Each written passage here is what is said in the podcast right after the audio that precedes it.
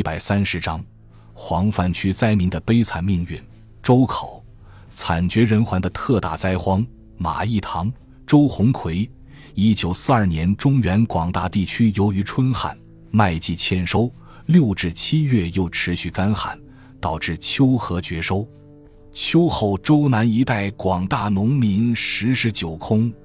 为了活命，他们成群结队离乡背井到外地逃荒，有的逃往安徽霍山、六安一带，也有逃往豫南正阳、西县一带的。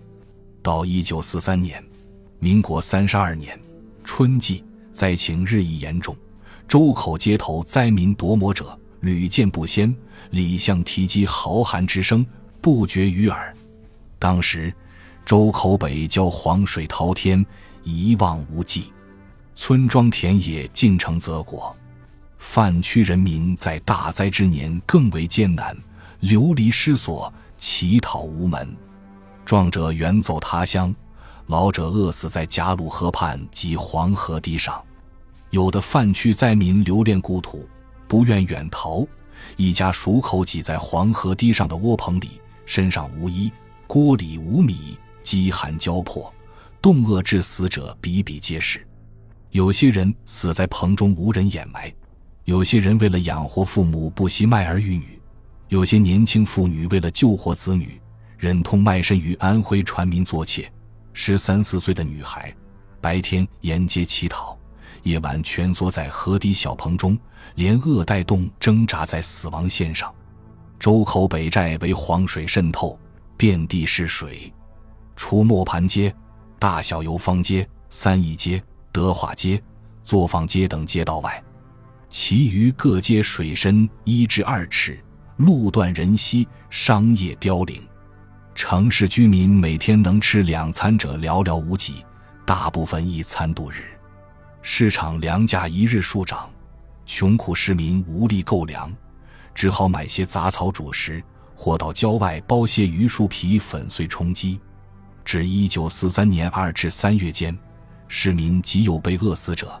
起初还有薄板棺材殡葬，之后饿死者日益增多，死者家属无钱购置棺材，就用芦席将尸体一卷，由亲友抬到郊外埋葬。前往皖北及豫南各县逃荒的西华、扶沟等地的泛区农民，揪行湖面，骨瘦如柴。他们路过周口时，摇摇晃晃。呻吟哀叹，连饿带累，有的死在路旁，有的倒闭在沙河桥上。河南省第七行政区专员公署因淮阳被日寇侵占，早于数年前就迁至周口南斋黄兴桥别墅。他们这些官僚只会作威作福，养尊处优，对于周口一带发生的如此严重的灾情却熟视无睹，甚至有些官僚勾结粮商。趁机抢购粮食，囤积居奇，大发横财。同年农历三月初，每十斤面粉售价高达数元，灾民闻而生畏，叫苦连天，而粮商却喜形于色。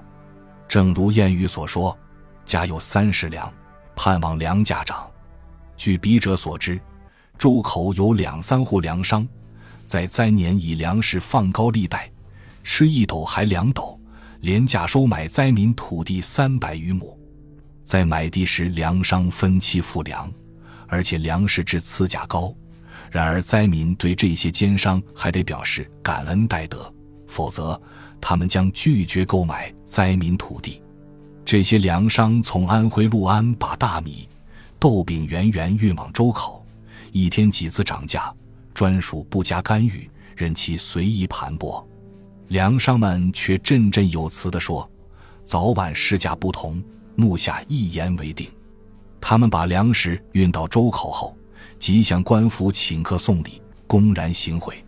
在大灾之年，饭店生意倒十分兴隆。梁上朝夕在大饭店请客，灯红酒绿，觥筹交错，真可谓朱门酒肉臭，路有冻死骨。原载于《黑色记忆之天灾人祸》，中国文史出版社二零零四年版。感谢您的收听，本集已经播讲完毕。喜欢请订阅专辑，关注主播主页，更多精彩内容等着你。